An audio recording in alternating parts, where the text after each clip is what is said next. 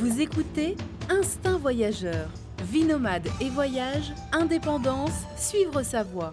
Avec Fabrice Dubesset, plusieurs fois par mois, des conseils, réflexions et interviews pour booster votre vie et oser le monde. Tout de suite, un nouvel épisode avec Fabrice. Bonjour à tous, bienvenue pour ce nouvel épisode du podcast euh, Instinct Voyageur. Alors aujourd'hui, on va parler euh, freelance, on va parler, euh, oui, freelance en fait, et justement, euh, je suis avec euh, Nastasia, qui est rédactrice web et auteur du blog euh, Valise Story, c'est un blog de voyage, elle va nous, elle va nous en parler et tout. Alors Nastasia, ben, bonjour déjà. Salut. Voilà, Nastasia, qui, donc tu es rédactrice web depuis trois ans. Ouais. Euh, D'ailleurs, tu étais venue au Digital Nomad Starter en 2018 en, en parler, euh, voilà, tu avais fait une petite intervention, un petit speech sur ton histoire et tout. D'ailleurs, c'était c'était sympa, c'était euh, c'était presque du one-man show. Hein. Non, sérieux, c'était presque du one-man show. Et c'était sympa, en effet, tu nous avais un peu raconté comment tu avais changé de vie à un moment et euh, voilà, pour devenir euh, rédactrice web, pour voyager, etc. Pour devenir digital nomade, en fait. Tout à fait, surtout, ouais. Donc voilà, c'était euh, c'était super intéressant, je me rappelle. Et puis, bah, naturellement, je me disais que c'était sympa de faire un podcast. euh, J'avais trouvé la, la- victime idéale pour faire ce podcast. Donc voilà, c'est euh, pour ça que tu es devant moi aujourd'hui. Alors, dis-moi, depuis combien de temps tu... Enfin, déjà, bon, revenons un peu aux origines. Comment, comment ça s'est passé, ce changement de vie À quelle époque ce fut? Voilà, comment un petit peu ça s'est passé? Comment tu as décidé de quitter une vie un petit peu qui était toute tracée pour ce monde incertain pour ce monde incertain du nomadisme digital. Euh, bon, bah, bonjour à tous, merci euh, de, m'interviewer. Euh, alors, en fait, ça a été en plusieurs étapes. Moi, personnellement, je suis pas arrivée au nomadisme digital du jour au lendemain. Il y a une première phase où, donc avant, j'étais en marketing salarié, donc rien à voir, une vie très posée, etc., en Alsace. Et la première étape, ça a été de partir en voyage où j'ai vraiment tout quitté, l'appart, le petit copain, tout ça, tout ça, le boulot. Et, euh, et donc, je suis partie voyager un an en Australie. Et en fait, à mon retour d'Australie, je me suis rendu compte que je voulais plus retravailler en marketing. Donc, j'ai continué à voyager. Mais au début, je savais pas trop euh, professionnellement qu'il y avait d'autres options que les petits boulots. Donc, c'est ce que je faisais. Tu vois, moi, j'étais souvent serveuse. Je me posais quelque part pendant quelques mois. Je mettais les sous de côté, je repartais. Donc, j'ai continué à faire ça. Je suis allée à Londres, etc. Tout ça. Donc, en tout et pour tout, ça a dû durer à peu près, je pense, deux ans et demi qu'on je fasse un peu du système D, ce que j'appelais. Et euh, j'ai monté un blog de voyage entre temps où j'ai découvert et rencontré des gens, blogueurs, euh, freelance, noma- nomades, etc. Et du coup, là, ça m'a ouvert un espèce de pan euh, des possibilités de ouf.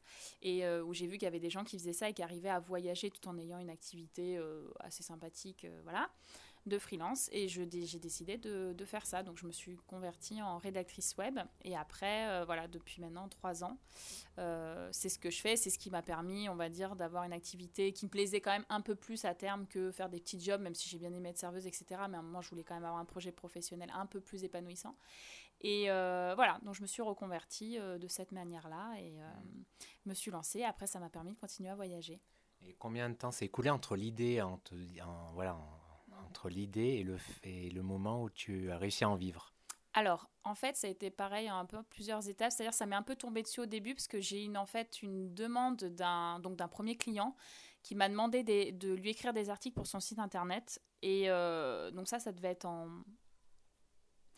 courant 2016, on va dire, je sais plus exactement. Et, euh, forcément, comme il devait me facturer, parce que c'était une entreprise, j'étais obligée de me déclarer. Et comme je commençais à avoir l'idée, mais c'était pas fait, et ça a un peu, on va dire, accéléré le processus. Donc j'ai écrit les articles et en même temps j'ai fait les démarches. Et après ça, j'ai bien mis, on va dire, euh, six mois à vraiment me poser sur une chaise et à me dire, ok, maintenant j'en fais mon activité principale. Donc j'ai commencé à vraiment démarcher sérieusement en janvier 2017. Et à partir du mois de mars, donc c'est-à-dire deux mois après, je décrochais mes premiers contrats. Euh, et dès que j'ai décroché mes premiers contrats, en fait, j'ai eu euh, l'équivalent d'un chiffre d'affaires qui me faisait un salaire, euh, on va dire, respectable. Et euh, ça n'a jamais arrêté depuis. Donc euh, ça a été en deux mois, c'était assez rapide. D'accord, mais au début, tu faisais ça avec un autre boulot. Tu complétais par un autre boulot au tout début? Non, c'était mon activité principale. J'ai eu un peu cette chance, en effet, par rapport à certaines personnes qui se lancent en étant salariés aujourd'hui, ou enfin, en tout cas avec une activité qui doit faire ça à côté. Je comprends qu'en termes de temps, c'est pas évident. Moi, on va dire, j'avais la grosse chance que euh, j'avais pas d'activité à côté, parce que j'étais toujours en transition euh, de voyage à droite à gauche. Et donc, euh, au moment où j'ai décidé vraiment de me poser, de démarcher euh, sérieusement, je faisais que ça. Mais je l'ai fait sérieusement, voilà, pendant, on va dire, un mois et demi, j'ai démarché, j'ai fait que ça par mail, et voilà. Ah, parce que, par exemple, au Digital Nomad Starter, il y a souvent une, question qui revient, hein, c'est, voilà, est-ce que je dois faire ça tout de suite à fond, me lancer à fond mm. là-dedans, ou je commence en, en, gardant mon boulot de salarié, etc. Est-ce que toi, tu as, un conseil, une réponse à ça? Bah, je, vais être honnête, c'est difficile parce que ça dépend vraiment de chacun. Euh, je, sais que moi, j'ai trouvé ça bien avec le recul de en fait faire ça à 100% du temps parce que je pense que ça m'a permis d'avoir des retombées peut-être plus rapidement et donc de, on va dire, euh, opérer le changement euh, plus vite. Et que des fois, ce que, je pense qui est un peu problématique avec le fait de faire ça à côté d'une activité, c'est que bah, on fait ça deux heures le week-end, une heure par-ci, une heure par-là, et qu'on voit pas trop euh, les retombées. Parfois, j'ai même, je reçois beaucoup des fois de mails de gens qui me disent bah oui, mais bon, moi j'en vois, mais ça fait déjà trois mois, j'ai rien. Et on a tendance un peu à se fatiguer et à se démotiver. Après, je peux comprendre que de quitter du jour au lendemain une activité euh, pour se lancer dans l'inconnu, je peux comprendre que c'est pas forcément recommandable, etc. Donc j'ai pas vraiment de réponse, du coup je ne vous aide pas du tout. Euh, j'aurais tendance à dire que peut-être quand même au début, ne serait-ce que pour voir si ça te plaît, euh, si tu as une activité, la conserver juste pour déjà tester si l'idée te plaît, même de, de, l'activité que tu as choisie. Tu vois, moi j'ai bien aimé la rédaction, mais des fois tu peux te dire, je sais pas, moi je vais devenir, j'en sais rien, photographe, développeur web, puis finalement, tu, au bout de deux mois, tu es là ouais, bah, c'est bon, au bout du deuxième site, euh, j'en peux plus, euh, ça me saoule. Mm. Donc c'est quand même bien de tester. Mm. Mais mm, après, je trouve qu'à un moment, il faudra opérer le switch pour gagner. Enfin, passer beaucoup de temps à démarcher, sinon ça ne paiera pas. Quoi. je suis d'accord. Et puis, bon, il y a aussi une question, euh, une, une raison, un, ouais, une raison plus pratique, c'est que déjà, il faut avoir de l'argent de côté si tu veux te lancer à fond, déjà, ce qui n'est pas le cas de. Faut un matelas de sécurité, quoi, ce qui n'est pas le cas de tout le monde. Puis je pense aussi, une question plus psychologique, c'est la sensibilité de chacun face à l'insécurité. Et ça, c'est euh, il y a de grosses différences. Ouais. Ouais, ouais, clairement. Bah, c'est une des raisons qui fait peur à beaucoup de gens. C'est normal, c'est de dire oui, mais du coup, financièrement, comment tu vas gérer? Et il faut être honnête, c'est une réalité de quand tu es euh, bah, entrepreneur de manière générale, et donc les freelances en font partie, c'est-à-dire que tu as moins de visibilité financière, tu sais pas exactement combien tu vas facturer par mois, etc. Donc euh, clairement, au départ, je pense qu'il faut quand même avoir un, matelas pour avoir le temps de, voir venir entre, je dirais, 3 à quand même 6 mois idéalement, c'est bien.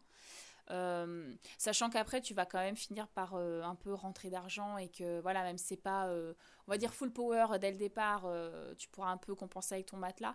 Mais oui, je pense qu'avoir six mois de visibilité, c'est quand même bien. Mais c'est clairement pas fait pour tout le monde. Hein. Il y a des gens qui vont pas réussir à le gérer, c'est sûr. non, non, c'est clair. En effet, c'est pas fait pour tout le monde. Mais alors, toi, comment tu. Comment tu arrives, pour tes clients plutôt, est-ce que c'est un problème? C'est aussi une question qui revient souvent. Est-ce que tu leur dis que tu es à l'autre bout du monde ou tu leur dis pas? Bah, moi, je l'ai toujours dit. Après, ce qui peut-être facilite chez moi euh, l'acceptation de mes clients, c'est que je suis spécialisée en rédaction que dans le secteur du tourisme. Alors c'est sûr qu'à un moment, euh, mes clients sont quand même bien obligés de se rendre à l'évidence que si je peux écrire euh, sur des destinations, c'est qu'il faut bien que je voyage. Donc ça aide en étant dans le milieu. Après, j'ai quand même des clients qui sont qui ont qui n'ont pas toujours été dans l'industrie du tourisme et ils le savent parce que par défaut, ils connaissent mon mode de vie ou en tout cas, euh, je vais leur dire, bah là, je suis à l'étranger, mais je peux travailler. Mm. Donc en principe, ils le savent quand même. Je leur dis que je suis en déplacement. Et moi, personnellement, ça n'a jamais posé de problème parce qu'à partir du moment où tu as un discours rassurant sur euh, quand est-ce que tu vas travailler ou de quelle manière ou de bien se mettre d'accord sur une date de rendu, j'ai envie de dire ce que tu fais entre-temps, ça les regarde pas vraiment. Et euh, pour l'instant, j'ai pas vraiment rencontré de clients avec qui c'était problématique. J'imagine que ça peut être le cas de certains. Euh, surtout dans des boîtes un petit peu, on va dire, euh, traditionnelles. Mais euh, moi, j'ai jamais eu de problème avec ça.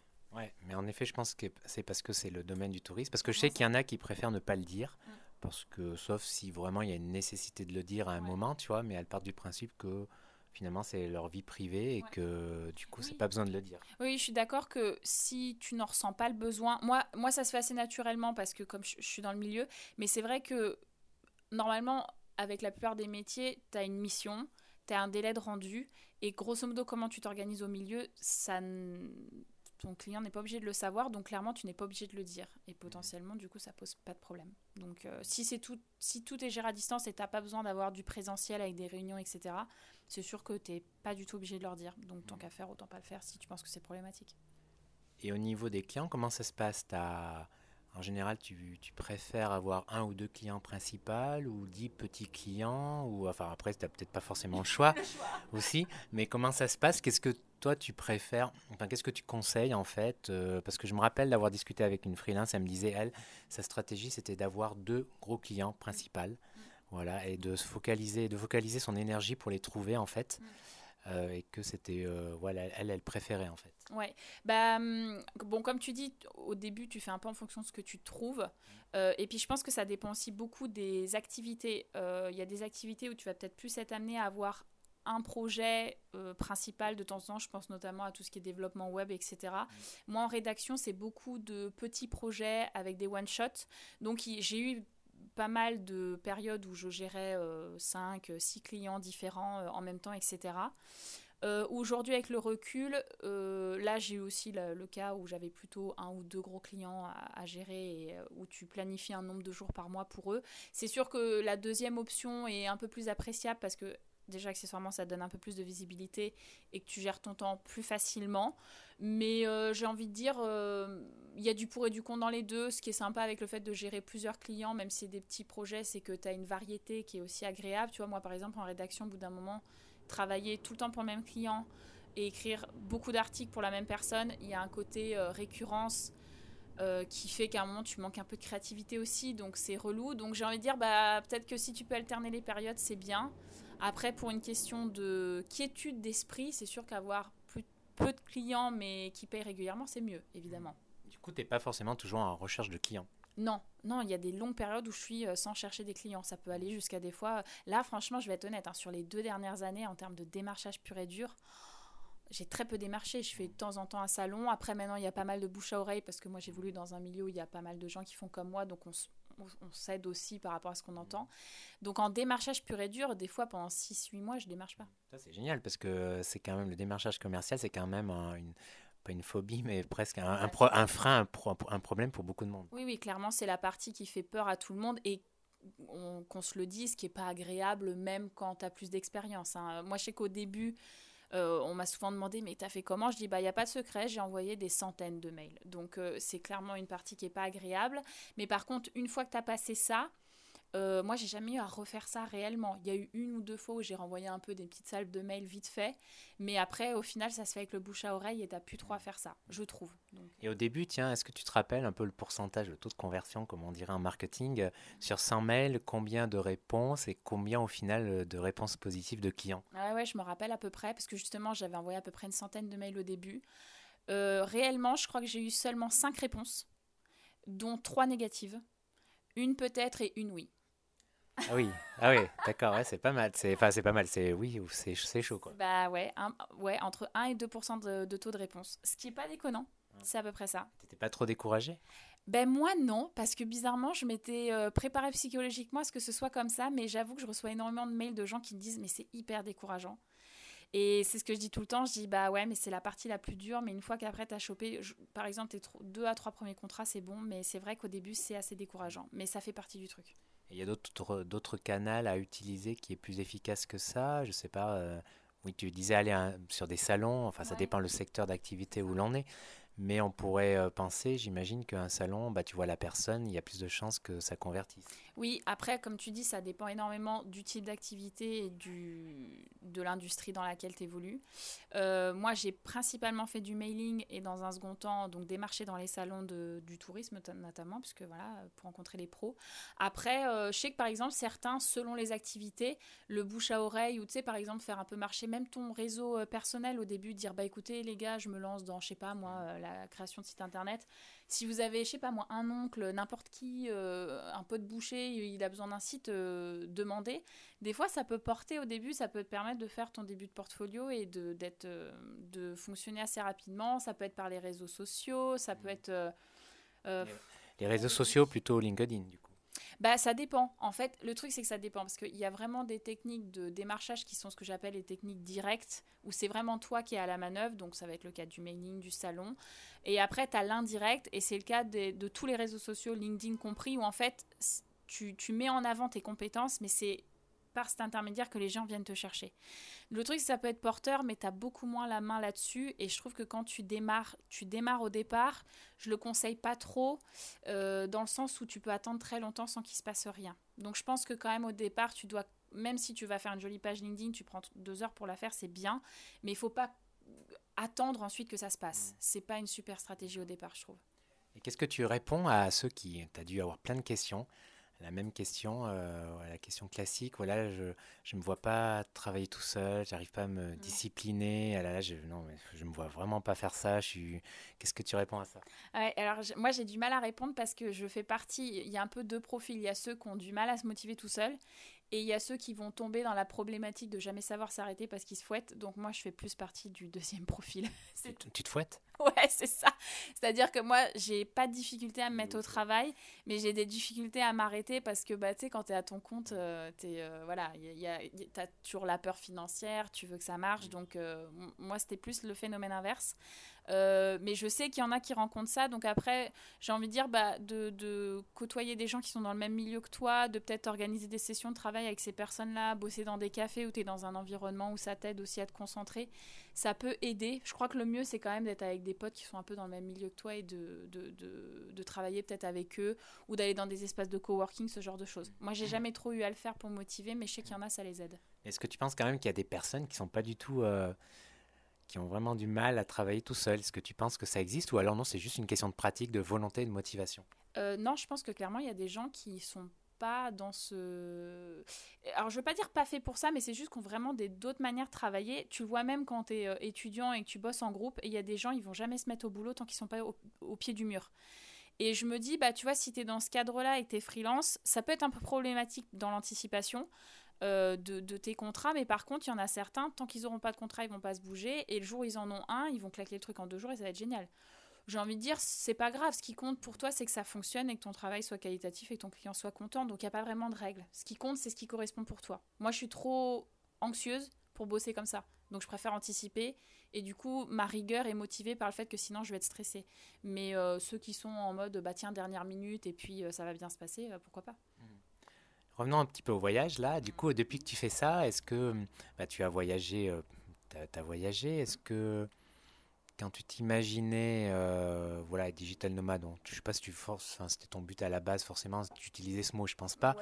Mais euh, voilà, est-ce que c'est conforme un petit peu Ce que tu as fait, c'est un peu la, c'est conforme à la vision que tu en avais au début de ce mode de vie ben, bah, en fait, pas forcément. C'est-à-dire que comme moi, je voyageais déjà et beaucoup avant de me lancer, en fait, je voulais juste que trouver une activité qui me permette de continuer à voyager. Donc, c'était pas je veux devenir nomade digital, c'était bah, je voudrais continuer à voyager et potentiellement trouver un boulot qui me permette de continuer. Donc, tu, tu, tu, vas, voilà, tu vas être amené à, à, chercher dans les boulots qui te permettent de bosser en ligne. Et euh, au départ, moi, je pensais que je continuerai à voyager parce que moi, je, je, bougeais pas mal de pays. J'ai jamais non plus fait genre euh, deux mm. semaines, deux semaines, deux semaines, mais tu vois, un mois par-ci, un mois par-là. Et en fait, je me suis rendu compte que travailler en même temps que bouger, c'est quand même, il faut le dire, très fatigant. Alors, je sais que les gens qui sont pas dedans sont là, ouais, genre, mais si, c'est quand même éreintant. Euh, donc finalement, rapidement, j'en suis venue à la conclusion de pas mal de nomades de digitaux, c'est-à-dire que euh, je me suis posée dans un pays. Et de là, de temps en temps, je me faisais des voyages. Donc moi, une de mes premières expériences, ça a été de partir vivre en Thaïlande pendant 6 ou 7 mois. Et bon, finalement, j'ai beaucoup bossé, j'ai même pas tant voyagé que ça en Thaïlande. Et euh, je me suis quand même fait un ou deux voyages, je suis quand même en Birmanie, je suis allée à Taïwan, donc c'était cool.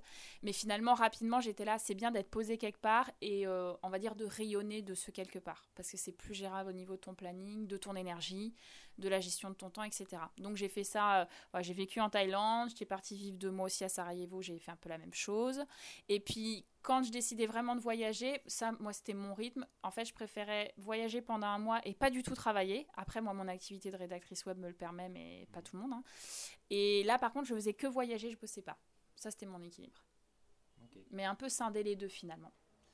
Et ça t'arrive de faire des voyages où t'es que voyage-voyage T'es que en mode voyage, bien sûr. Oui, voilà, c'est ça. Après, en fait, j'ai trouvé mon équilibre comme ça parce que j'avais aussi essayé de faire des voyages de entre deux semaines et un mois et je prenais mon ordinateur et j'essayais de profiter du voyage tout en travaillant un peu et en fait j'arrivais pas du tout à me gérer au niveau boulot finalement je je culpabilisais de pas travailler ou alors quand je voyageais sans travailler je culpabilisais de ouais voilà de pas bosser enfin c'était n'importe quoi donc en fait, après, je m'organisais mieux en me disant, bah tu te gères là pendant 3-4 mois, tu vas régler tous ces projets-là. Et par contre, euh, au terme des 4 mois, tu bloques par exemple 2 semaines ou un mois. Et là, tu fais que profiter du voyage sans bosser du tout. Comme ça, euh, je culpabilisais pas parce que je l'avais prévu. Et euh, c'était gérable au niveau boulot. Et j'étais vraiment dans mon voyage. Et ça, ouais, je l'ai fait quelques fois aussi, ouais. Et du coup, à part la Thaïlande dont tu nous parlais, tu es, tu es allé où alors euh, Vraiment en mode euh, digital nomade? Bah, En mode digital nomade, j'en ai pas tant fait que ça. J'ai fait donc la Thaïlande pendant six mois. Après, il y avait des fois, en fait, je revenais en France. Donc, du coup, c'était plus vraiment aussi le côté euh, nomade. J'ai fait donc Sarajevo pendant deux mois en Bosnie. Et après, j'ai plus fait des périodes où j'étais posée. Donc, où est-ce que j'étais au final? Bah Après, comme j'ai écrit un bouquin, en fait, je me suis posée en France pendant un moment. Et je me suis fait des pauses où je suis partie un mois au Maroc, je suis partie un mois en Égypte. Euh, je suis partie un peu à Bahreïn, à Berlin, etc. Mais à chaque fois, c'était des pauses où là, je bossais pas. Hmm. Donc voilà. Mais vraiment vécu, j'ai fait que Thaïlande et, et Sarajevo finalement. Et Paris et Paris, oh là là, quel manque d'originalité. oui, cette année, je suis à Paris, c'est ça. Parce que finalement, c'est aussi ça, c'est-à-dire qu'on part du voyage, mais en fait, ce qui est l'avantage d'être freelance aussi, c'est que du coup, tu as une plus grande liberté de la gestion de ton temps. Et moi, finalement, j'ai abouti au fait qu'il y avait plein de projets que je voulais faire qui n'étaient pas forcément corrélés au voyage, mais aussi, par exemple, commencer des cours de, de, cinéma, de, de, théâtre, etc. Et du coup, je me suis dit, bah, en fait, je peux le faire aussi et, et avoir plus de temps pour ça puisque du coup, bah, je vais répartir mon temps différemment. Et donc cette année, j'ai décidé de me, poser à Paris et je répartis mon temps entre continuer à bosser en tant que freelance et laisser du temps pour ce genre d'activité euh, parallèle. Hmm. J'ai une autre question que je voulais te poser. C'est au, au, dernier Digital Nomad Starter, il y avait une intervenante, Lucie, qui est venue parler, euh, peut-être tu la connais euh, en tout cas sur les réseaux sociaux. Et donc elle parlait un petit peu de voilà de son parcours et tout. il y avait un truc qui m'avait marqué, c'est qu'elle pour elle, c'était, euh, elle parlait de la, de la pression sociale. Pour elle, c'était, euh, ou du moins au début, ça avait été difficile en fait de, de vivre un petit peu ça, euh, la pression sociale, c'est-à-dire la famille, les proches qui ne comprennent pas ce que tu fais, parce que tu t'échappes un peu du, du, cadre classique, etc. Et alors bon, j'imagine ça dépend de la personnalité, ça dépend de ton milieu, etc. Ça dépend de plein de choses, hein, cette pression sociale. Mais en tout cas, elle, c'était elle en parlait quand même, ça avait été euh, difficile, même toujours un petit peu euh, difficile, un petit peu à gérer. Alors toi, est-ce que tu te reconnais là-dedans? Est-ce que tu as vécu ça? Euh, oui, complètement. Moi, je crois qu'on est à peu près tous pareils là-dessus. ouais, ouais, si c'est difficile parce que, bon, déjà, il y y a, toute la phase où quand tu vas te lancer, notamment, ou quand tu vas le partager aux gens, à tes proches, à tes amis, il y en a beaucoup qui vont avoir des retours un peu négatifs parce que bah ils, projettent leur propre peur sur toi tu vois. Ils vont dire ah mais euh, c'est vachement insécuritaire et puis l'argent et puis euh, euh, enfin imagine si ça marche pas etc donc déjà il y a tout ça à gérer. Bon ça c'est un peu court terme. Ça peut durer quelques mois voire un an puis une fois que tu es lancé ça va. Après ce que je trouve qui est difficile et que je suis d'accord avec elle dans le sens où même à long terme ça, ça reste c'est que tu es clairement marginalisé. Parce que tu fais pas partie de la majorité des gens tu, n'appréhendes pas euh, la gestion de ta vie, de ton travail et de ton temps de la même manière. Et c'est vrai que ça te marginalise énormément vis-à-vis de la majorité des gens, en fait. Et moi, je sais qu'il y a un truc qui m'avait beaucoup fait souffrir au début. Aujourd'hui, j'en ai pris mon parti, mais au début, c'était dur. C'est que j'avais des retours, même de potes très proches, qui me disaient Mais t'en as pas marre de rien construire? Littéralement, j'ai eu cette question euh, en direct il parlait d'un point de vue professionnel, euh, une carrière Non, c'était même d'un point de vue euh, familial et euh, de vie perso. Tu vois, ils ont l'impression que comme tu n'es pas... Il n'y a pas vraiment de truc tangible dans ta vie, tu n'as pas acheté une maison, potentiellement, même si c'est pas du tout corrélé, mais pour peu que tu sois célibataire, du coup, tu n'as encore pas d'enfants, etc., à des âges où la plupart en font et tout. C'est vrai qu'il y a toujours cette notion de dire, ouais, mais tu n'avances pas dans ta vie, tu construis rien. Et, je trouve que c'est toujours dur parce que c'est un jugement par rapport à la vision de plein de gens, alors que toi, tu peux énormément t'épanouir et construire voilà ta vie d'une autre manière. Mais il va toujours y avoir un peu ce son de cloche euh, euh, qui, te met à part parce que bah toi la manière dont tu construis ta vie elle est c'est bizarre pour les gens. Et c'est vrai que des fois à, porter c'est un peu dur surtout, tu peux avoir une famille être, euh, et continuer à voyager euh, autour du monde. Il y en a plein qui le font. ah, mais complètement. En plus, c'est ça, c'est que c'est pas du tout antinomique. C'est qu'après, peut-être, il y a, on va dire, une majorité des gens dans ce profil-là, parce que par facilité, euh, simplicité, puis peut-être que tu le fais à des âges où t'es pas toujours posé et tout. Mais il y a clairement des gens qui le font en famille avec des enfants, donc c'est pas impossible. mais pour la plupart des gens, ça le semble, donc ils se mm. posent même pas la question, ils sont pas allés chercher. toi, la pression, elle venait plus de tes amis, de ta famille? Moi, ça a été plus familial. Après, euh, non, mes amis, j'ai quand même eu de la chance, à part quelques rares personnes, euh, mais qui n'étaient pas non plus méga proches, qui m'ont fait ce genre de retour. Euh, moi, c'est beaucoup plus familial. la peur des parents, donc forcément, bah, faut les rassurer. Donc, tu as déjà tes propres mmh. peurs et il faut rassurer les mmh. parents. Et après, des fois, ouais, des jugements d'autres membres de ta famille qui, qui comprennent pas du tout mmh. ces choix de vie parce qu'ils n'ont pas les mêmes et que du coup, forcément, bah, peut-être ça fait écho chez eux d'une manière qui est inconfortable et il va y avoir des jugements durs puis peut-être, euh, parce que là je, pense au truc là juste maintenant, peut-être c'est aussi plus dur pour une femme à cause de, de l'image un petit peu euh, de la société machin patriarcale. Voilà, une femme qui prend un peu, qui prend un petit peu un chemin, qui s'écarte un peu plus aventureux.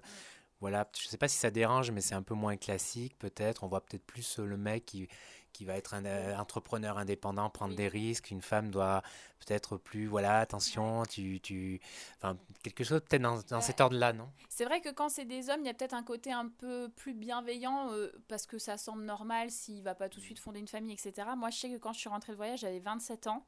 Donc c'est quand même jeune. Et dès mes 27 ans, on a commencé à me poser la question, parce que je commençais à dire j'allais repartir, et on me disait, ah bon, mais euh, enfin quand même, tu as 27 ans, euh, faut réfléchir, et puis tu veux quand même des enfants, etc. Donc tu vois, ça commence très tôt. Et c'est vrai que du coup, il y a une pression peut-être supplémentaire du fait du, de la fameuse horloge biologique. Donc mmh. nous, on va nous coller la pression plus tôt. Je pense qu'on peut la coller aux, hommes aussi, mais ça vient peut-être un peu plus tard. Et je parlais pas forcément des enfants, mais euh, juste de faire quelque chose qui est, euh, qui, qui, est plus dans l'insécurité. Voilà, c'est pas forcément l'image de la femme, tu vois, qui, qui, qui recherche la sécurité d'un foyer. Alors, je parle pas forcément d'avoir des enfants, mais tu vois, etc. Mais ouais, mais justement, mais pour moi, c'est quand même corrélé parce que, euh, enfin je pense que oui, il y a peut-être des gens qui, vont avoir un retour, d'autant plus quand tu es une femme, sur le côté insécuritaire d'une vie, parce qu'il y a toujours le côté, peut-être, on nous pense un peu plus fragile, etc. Mais je pense quand même que là-dessus, moi, je l'ai moins ressenti sur ce côté-là. Moi, pour moi, quand on me fait des retours et que je sens que c'est par rapport à, mon genre, pour moi, c'est vraiment plus par rapport au fait de dire, oui, mais en tant que femme, est-ce qu'il y a un moment, tu n'as pas envie de te marier d'avoir des enfants? Comme si ça devait être l'objectif principal d'épanouissement d'une vie de femme. Je dis pas que c'est forcément que le cas des femmes, mais j'ai l'impression que instinctivement les gens vont toujours plus avoir cette logique pour nous en tant que femmes, de se dire mais si t'as pas d'enfant, tu, ça va pas être le regret de ta vie, et, de moins comprendre qu'on puisse énormément s'épanouir euh, dans des projets qui sont pas que celui de fonder un foyer et, et d'enfanter. Et c'est pour ça que moi je le corrèle quand même à la maternité et au mariage, entre guillemets, enfin au mariage en tout cas, au fait d'avoir un compagnon, parce que euh, j'ai l'impression qu'il y a encore cette image, euh, assumée ou non, des gens euh, inconscients, de se dire oui, mais en tant que femme, est-ce que tu vas vraiment être épanouie sur le long terme si à un moment tu n'es pas avec quelqu'un et tu fondes pas une famille? Et à un moment, enfin, moi je me suis déjà posé la question parce que même si je suis encore jeune, le temps tourne, passe. Et à un moment, je me suis dit ok, mettons que tu continues dans ces projets-là et que pour raison X ou Y, tu rencontres pas quelqu'un et t'es pas d'enfant, est-ce que ça va te poser problème? Et honnêtement, la réponse pour l'instant, peut-être qu'elle changera, mais pour l'instant, c'est non, ça me pose pas de problème. C'est surtout qu'il y a, c'est pas parce que tu as ce mode de vie que tu peux pas rencontrer quelqu'un, c'est ça qui est, euh, enfin, moi, que je trouve bizarre, quoi. On est bien d'accord, mais pour la plupart des gens, c'est un frein.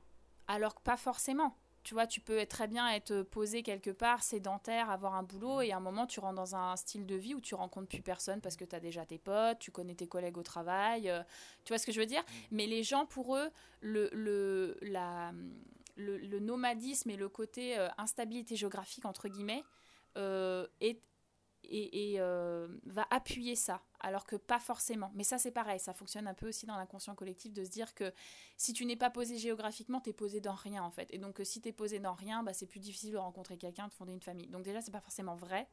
Et de deux, euh, en tant que femme, c'est pas forcément, euh, c'est pas forcément euh, antinomique avec le fait, en effet, de, de, fonder une famille, mais en plus, c'est pas forcément ton seul objectif de vie, quoi. Donc c'est vrai que je trouve que des fois, il y a un peu cette pression quand t'es une nana de, oui, mais quand même réfléchis horloge biologique. Et à un moment, t'es là, oui, mais en fait, c'est peut-être pas l'objectif de ma vie. le plus important, c'est surtout rencontrer quelqu'un et être avec quelqu'un qui a les mêmes visions, la même vision de la vie voir le même mode de vie, c'est ça le plus important. Exactement, c'est ça. Et ça, c'est pas forcément rentrer dans un moule plus qu'un autre parce que tout le monde rentre dedans. C'est juste, euh, euh, moi potentiellement, j'aimerais bien rencontrer quelqu'un qui est, voilà, ça serait cool. Euh, bon, avoir des enfants, on verra plus tard. Mais, mais voilà, clairement, voilà, il faut quelqu'un qui, qui, partage les mêmes valeurs et la même vision de vie que toi. Ça, c'est sûr. Et tes parents, là, du coup, ils t'ont un peu. Ça va, et c'est plus cool, ça va mieux. Ouais, ouais. ouais ils ont lâché maintenant. non, mais les premières années, c'était dur, surtout pour ma mère, parce que je pense que, bon, il y a le côté un peu c'est pas toujours les mamans, mais euh, on va dire souvent il y a un des parents, peut-être la mère plus souvent, mais c'est pas forcé. Le, le plus relou, quoi. Bah, qui, a plus besoin d'être rassuré. sais, qui, qui, a, qui a vraiment, en fait, qui, a- qui, a- qui aspire. euh, Alors, tout est. Tout, normalement, les parents aspirent à ton bonheur, mais ce que je dis souvent en blaguant, c'est que si ton bonheur peut être corrélé, corrélé avec les besoins de sécurité de tes parents pour toi, euh, tant mieux. Et quand c'est euh, c'est pas le cas, euh, moi c'était pas le cas de ma mère. Clairement, euh, ma mère elle aurait bien aimé que je sois salariée avec un salaire tous les mois et voilà. Et clairement c'est pas le cas de ma vie. Et du coup ça a été compliqué pour elle d'accepter que, que je parte là-dedans. Maintenant aujourd'hui elle a vu que je me gérais et donc elle, elle me fait confiance. Et une fois qu'en fait ils ont la confiance, tes parents ils commencent à te lâcher. Mais il y a un moment, ils doivent aussi faire un travail sur eux de, de couper le cordon et de se dire bon bah ok c'est pas les choix qu'on aurait fait pour lui ou elle, mais euh, Qu'ils aillent voir exactement, on va faire leur euh, psychologie. Non, mais j'imagine c'est le lot de tous les parents. Enfin, je suis pas parent, mais j'imagine que tous les parents, à un moment, ils doivent un peu lâcher sur euh, leur, euh, leur envie de sécurité pour leur enfant, tu vois. Ou que ça passe pas parce qu'ils ont prévu eux. Bah, c'est surtout euh, que c'est souvent des projections personnelles, hein, encore une fois. Donc, euh, et, euh, mais alors, est-ce que tu as un petit tips là euh, face à une père ou un, une- un père ou une mère euh, très protectrice Enfin, très, voilà, euh, qu'est-ce que tu conseilles Quelle approche tu conseilles? Oh, franchement, je sais pas parce que je suis pas à leur place. Mais euh, ce que j'ai envie juste de leur dire, c'est de faire confiance à leurs enfants, tu vois. De, de, de, de se dire que. Peut-être un truc intéressant, c'est de demander aux parents de se projeter au même âge que leurs enfants et de se dire si eux, ils rendaient tant que ça des comptes à leurs parents. Et bien souvent, alors en plus ça nous aide ce genre d'exemple parce que nos parents, à- au même âge, à leur génération, ils étaient bien souvent depuis bien longtemps avec leur propre foyer, leurs propres enfants, etc., hyper responsables. Et je pense qu'ils faisaient leur vie, ils faisaient leurs choix et leurs erreurs, et euh, ils demandaient pas forcément de compte, entre guillemets. Donc, bah, nous, c'est un peu pareil, euh, sauf qu'on est peut-être dans des styles de vie différents, mais c'est la même logique. Donc, juste de faire confiance à tes enfants que ça va bien se passer. Et qu'on a le droit de faire des erreurs et que c'est pas grave. Bon, en tout cas, c'est bien. Maintenant, c'est, ça va aller de mieux en mieux de toute manière avec le temps qui passe euh, par rapport à ça, la pression. euh, ouais, j'imagine que tu vas moins la ressentir. Pas forcément de la famille, hein, je parle de la société en général. Et puis l'important aussi, surtout, c'est, euh, bah, c'est ce que tu as fait, c'est de se créer un réseau et des, des- connaissances euh, qui font la même chose que toi. Ouais, en fait, je crois que c'est surtout ça, moi, qui fait aujourd'hui que je suis euh, bien équilibrée dans ce que je fais. Et je trouve que c'est hyper important pour les gens qui se lancent parce qu'au début, tu as un gros sentiment de solitude du fait que tu évolues dans un, un cercle qui ne fait pas forcément ce que tu fais. Et moi, je sais que vraiment, je le dis tout le temps, ce qui fait que j'ai continué et que j'ai persévéré et qu'aujourd'hui, je suis toujours motivée, c'est parce que j'évolue dans un cercle notamment d'amis que je me suis fait avec le temps qui, qui sont dans le même style de vie que moi, qui vont beaucoup voyager, qui vont peut-être être entrepreneurs. C'est pas le cas de tous, mais c'est quand même le cas de la majorité parce qu'ils partagent exactement les mêmes problématiques que toi, les mêmes questions. Et quand tu parles avec eux, tu peux vraiment échanger sur tous les sujets euh, et il y a une vraie compréhension. Et ça, c'est hyper important. Donc, euh, donc oui, euh, on va dire qu'après, en fait, tu te crées un environnement qui fasse que tu subisses moins cette pression aussi. Voilà, et, je pense qu'avec le temps, c'est de plus en plus facile. Oui, on est d'accord. Bah après aussi, tu apprends à te faire confiance, toi. Euh, tu, tu- voilà, tu prends confiance, de mieux en- tu deviens meilleur à ce que tu fais aussi. Et donc oui, forcément, après, euh, avec le temps, tu t'émancipes de certaines pressions. Et ça, c'est top. Et euh, où c'est que tu travailles Où c'est que tu aimes travailler euh, à part chez toi Comment tu vas dans des coworking, dans des bars Comment comment tu t'organises un petit peu par rapport au lieu de travail par, par rapport parce que c'est souvent important, si on peut, de différencier le lieu de travail et le lieu de vie. Ouais, alors je suis pas encore. Enfin, Bon, ici c'est raté là. mais- Ouais, moi c'est raté. Euh, Moi j'habite dans un 16 mètres carrés, je travaille ici, parfait. Euh, alors moi je vais être honnête, comme j'ai pas trop besoin de, d'éléments extérieurs pour motiver, je bosse pas mal chez moi parce que ça reste quand même l'endroit où je suis le plus concentrée. Et après, de temps en temps, quand vraiment je sens que j'en ai marre, parce que comme tu dis, à un moment t'en as marre d'évoluer, c'est toujours au même endroit, je vais dans des cafés ou je vais dans des bibliothèques. Parfois je me fais des séances de travail avec des copines, voilà. Mais clairement sur la répartition de mon temps, ça doit être 80-20. C'est pas tant que ça que je veux café. toi qui es euh, rédactrice web, justement, euh, euh, parce que moi c'est le cas et c'est souvent le cas de ceux qui, enfin de beaucoup de gens qui écrivent, etc. Euh, moi par exemple j'aime bien écrire, tu vois, dans un lieu, dans un bar où il y a du, j'arrive pas à écrire chez moi, tu Mm. vois, euh, dans le silence, faut qu'il y ait un, un truc autour, je sais pas, ça doit aider à me concentrer, il y a une animation, tu vois. Non, toi c'est pas le cas. Eh ben moi, c'est presque l'inverse. Mais ça, ça dépend qu'est-ce que j'écris. Si j'écris euh, pour des clients avec un espèce de, enfin une charte précise, il vaut mieux que je sois chez moi euh, sans, euh, sans sollicitation extérieure. Par contre, si j'écris pour le blog ou même des choses pour moi, tu vois, des, des petits sketchs, des trucs comme ça, là oui, je vais bien aimer être dans un café parce que ça donne une dynamique qui, qui va au contraire même développer le côté créatif. Mais quand c'est pour mes clients, moi, je préfère être seule. Mais j'imagine ça dépend de chacun.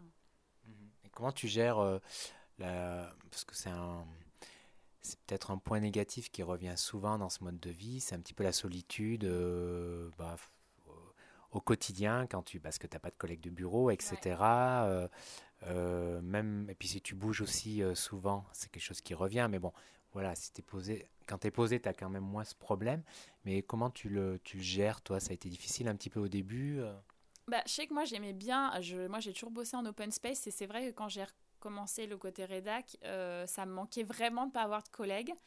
Euh, après, le truc, c'est que c'est un peu compliqué parce que comme j'ai quand même besoin d'être seule pour la rédac, au final, je suis quand même 90% du temps seule quand je travaille. Aujourd'hui, ça me dérange plus.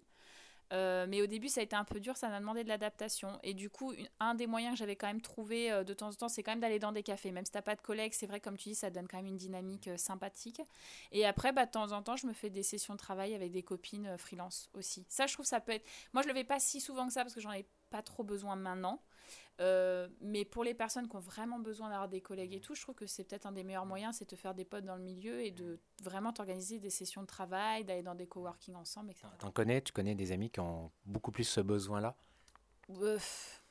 Je suis en train de réfléchir. Dans... Oui, il y en a certains que je connais dans, dans le milieu qui ont même des bureaux ensemble et tout. Euh, et, qui, font, qui recréent un peu l'univers d'un boulot classique, c'est-à-dire qu'ils vont à leur bureau tous les jours, à des horaires réguliers, etc. Il y en a. Euh, et il y en a aussi une grosse partie comme moi qui vont bosser de chez eux, bosser dans des cafés. Donc j'ai envie de dire, ça dépend les caractères de chacun. Il euh, euh, faut être aussi honnête, les moyens financiers, parce que mine de rien, de bosser dans des coworking, des bureaux, bah, c'est des loyers, c'est des... Enfin, ça, ça, coûte aussi un peu cher. Donc après, c'est aussi des choix. Moi, j'avoue que financièrement, j'ai pas suffisamment le besoin pour faire le compromis financier, donc je préfère éviter. Si tu avais plus de revenus, tu préférerais quoi? Louer un, un, appart plus grand? Mmh ou alors investir, euh, rester euh, voilà, dans un truc plus petit et investir euh, à côté dans un bureau ou un mmh. espace de coworking Ça, c'est intéressant comme question. moi, vu comme je travaille, je pense plutôt un appart plus grand avec un bureau vraiment à part. parce qu'au final, je reste quand même 80% de mon temps seul, machin. donc, je crois, moi, plutôt, plutôt un appart plus grand. Parce que euh, ça compenserait plus mon besoin que celui d'aller dans des coworking pour être avec d'autres gens, qui est moins un besoin pour moi. Mais encore une fois, je pense que ça dépend de chacun. Justement, tu as écrit un. On parle de devenir freelance, tu as écrit un e-book, un livre qu'on peut trouver sur ton blog euh, Valise Story. Alors, en deux ou trois mots, euh, qu'est-ce qu'il contient Qu'est-ce qu'on peut y trouver Enfin, les grandes parties en deux mots. ouais. Alors, bah, du coup, donc c'est vraiment un guide étape par étape. Moi, je l'ai vraiment fait comme ça parce que j'avais pas mal de questions. Euh, donc le but, c'est vraiment d'aider la personne qui, depuis le départ, euh, se dit je voudrais me lancer en freelance, mais n'a même pas d'idée en fait d'activité potentiellement. Après, si tu en as une, tant mieux, tu passes une étape. Jusqu'au moment où tu vas te déclarer et potentiellement devenir nomade digital. Donc avec des exercices, etc. Le but, c'est soit vraiment euh, mise en pratique, on va dire. Donc tu vas avoir une première partie sur comment trouver ton activité, comment trouver ta niche de clients, comment démarcher, comment créer ta grille tarifaire, etc. Après toute la partie euh, voilà donc démarchage euh, et la partie déclaration aussi, euh, par exemple en micro-entreprise notamment, mais je parle aussi de la de d'autres statuts parce que c'est aussi la partie administrative qui fait un peu peur, jusqu'à l'étape où potentiellement une fois que tu es lancé légalement, etc. et que tu as trouvé tes clients, tu peux partir en nomade digital. Voilà, étape par étape. Bah, je, l'ai lu et en effet, je trouve que as bien, il est bien fait, tu as bien diviser les étapes, c'est très pratique. Puis ouais, c'est sympa les exercices aussi à la fin. Euh, voilà, c'est sympa. Donc, je pense que c'est une bonne. En plus, il n'y a, a, pas 50 bouquins sur ça, je pense. Enfin, 50 trucs sur ça. je pense que c'est une bonne entrée en matière. Il va y avoir quelques formations, mais bon, forcément, quand c'est des formations, c'est déjà accessoirement un peu plus cher. Donc, je me dis, c'est pas mal des fois d'avoir un premier produit, euh, on va dire, euh, voilà, euh, un peu plus accessible. Et, et moi, le but, c'est pour ça que j'ai fait avec les exercices, parce que c'est vrai que des fois, tu vas lire des choses théoriques, c'est très sympa, mais une fois que tu l'as terminé, tu es là, bon, et maintenant, je fais quoi? Donc, moi, je l'ai vraiment développé de manière à ce que les gens suivent vraiment étape par étape. Et normalement, une fois que tu as fini un chapitre, euh, à part si tu fais un peu vite fait au début pour survoler, puis après tu y reviens dans un second temps. Mais grosso modo, une fois que tu as fini un chapitre, tu dois vraiment avoir la réponse à cette partie-là et passer à l'autre. quoi. Donc à la fin du bouquin, normalement, tu dois être prêt à te lancer. C'est l'idée. En tout cas, je mets le lien dans la description. Merci. voilà, comme ça, pour ceux qui veulent se le procurer. Et euh, justement, ton blog de voyage, étais encore, euh, au début, tu étais vachement plus actif hein, sur le blog de voyage, je crois, sur Valley Story. Je commence, mais il y a eu une grosse période où j'étais plus active, j'avais moins le temps. Parce qu'en fait, tu t'en es aussi servi euh, finalement comme une vitrine. Totalement. C'est-à-dire, je ne l'ai pas fait pour ça au départ. Au départ, je l'ai fait comme la plupart des gens qui bloguent, c'est-à-dire tu voulais partager, etc. Et puis en fait, il y a un moment, bah, forcément, étant rédactrice, moi, c'était une super vitrine pour montrer ce que j'écrivais et tout. Ça m'a vraiment permis d'avoir des, des, clients comme ça. Et pendant un moment, j'avais moins le temps parce que forcément, bah, le temps que je passais avec la rédaction client, je ne la repassais pas sur le blog. Et là, je suis un peu en train de reprendre en ce moment parce que j'ai de nouveau envie. Donc voilà. Mais c'est clairement une bonne vitrine. Et puis surtout, ça te permet d'écrire des choses plus personnelles. Voilà, moi j'écris ce que je veux sur ce que je veux. Donc ça, c'est cool.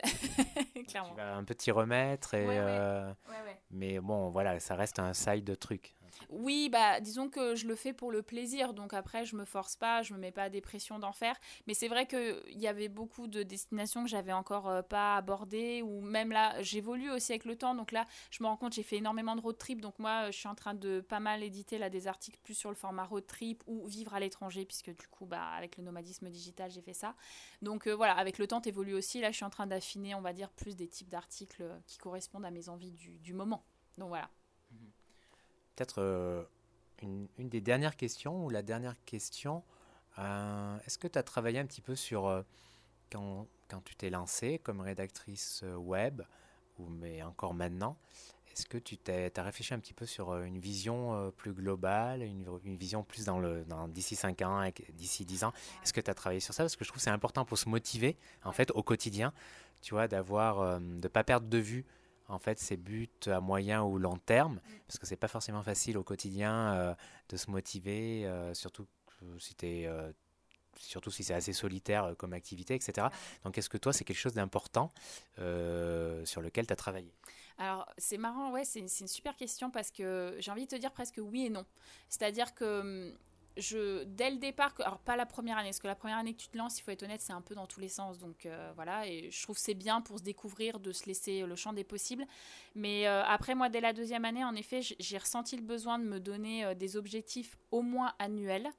ce qui n'est pas très long terme, clairement, mais avec le peu de visibilité que tu as, je trouvais que c'était déjà pas mal. Et en effet, ça te permet de te motiver, de te dire pourquoi je le fais. Donc moi, typiquement, à un moment, j'avais, j'étais tellement prise par le travail, j'avais un peu perdu de vue le côté voyage. Et à un moment, je me suis dit, attends, tu le fais quand même pour ça. Donc je me donnais un petit peu un, plan à l'année où, de manière assez schématique, au début de l'année, tu donnes un peu des bonnes euh, résolutions, mais plus dans le sens de faire plaisir. Je me disais, bah tiens, cette année, si je voyageais, j'aimerais bien aller là, j'aimerais bien aller là. Et, ok, donc mon travail va contribuer à réaliser euh, ce rêve-là. Et c'est vrai que ça m'a aidé à, bien me motiver et aussi à me tenir à des choses qui, me tenaient à cœur et pas seulement être la tête dans le guidon et voilà. Après, bon, bah il y a des périodes aussi où tu es en transition. Moi, c'est un peu le cas aujourd'hui. Donc j'ai moins de visibilité. Mais je trouve que tu as raison, c'est quand même un, bon point de, de, se donner. Alors je trouve qu'à 5 ans, moi, je trouve ça trop difficile. Mais peut-être à 2 ou 3 ans, c'est pas mal. Je trouve ça mhm. pas mal. Après, ça dépend de chacun, encore une fois. Ouais, 5 ans, c'est pas si énorme que ça. Hein, tu vois, il euh, y, en a, y en a qui font ça sur 20 ans ou 30 ans, t'imagines. Mais... mais... après, tu décomposes. Mais euh, évidemment, tu peux pas détailler. Euh, détailler Après, je trouve assez marrant parce que moi, je suis vraiment une contrôle freak. Donc, j'ai longtemps été dans ce délire-là, d'avoir des visions, etc. Et euh, autant sur des. Vraiment, si tu as un rêve, mais qui te tient à cœur de fou et que ça se construit sur le temps, je suis totalement d'accord avec toi. Mais sur d'autres aspects, j'en reviens un peu des fois de ce délire-là sur 10 ans, 20 ans, encore une fois, quand c'est pas le truc de ta vie. Parce que je trouve que ça a tendance aussi des fois à te figer dans des objectifs et à ne plus vraiment euh, envisager euh, d'autres choses ou même prendre en compte ta, propre évolution dans tes envies. Mm.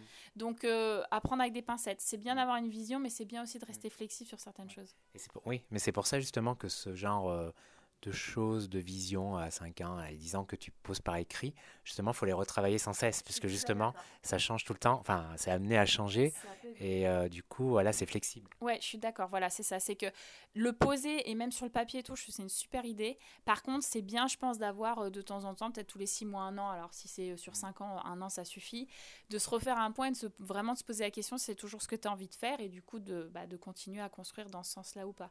Mais de garder une certaine flexibilité et spontanéité d'esprit, c'est bien aussi. Un petit équilibre des deux, quoi. T'as raison. Tout est une question d'équilibre, c'est clair. Exactement, on en revient là. C'est une bonne conclusion.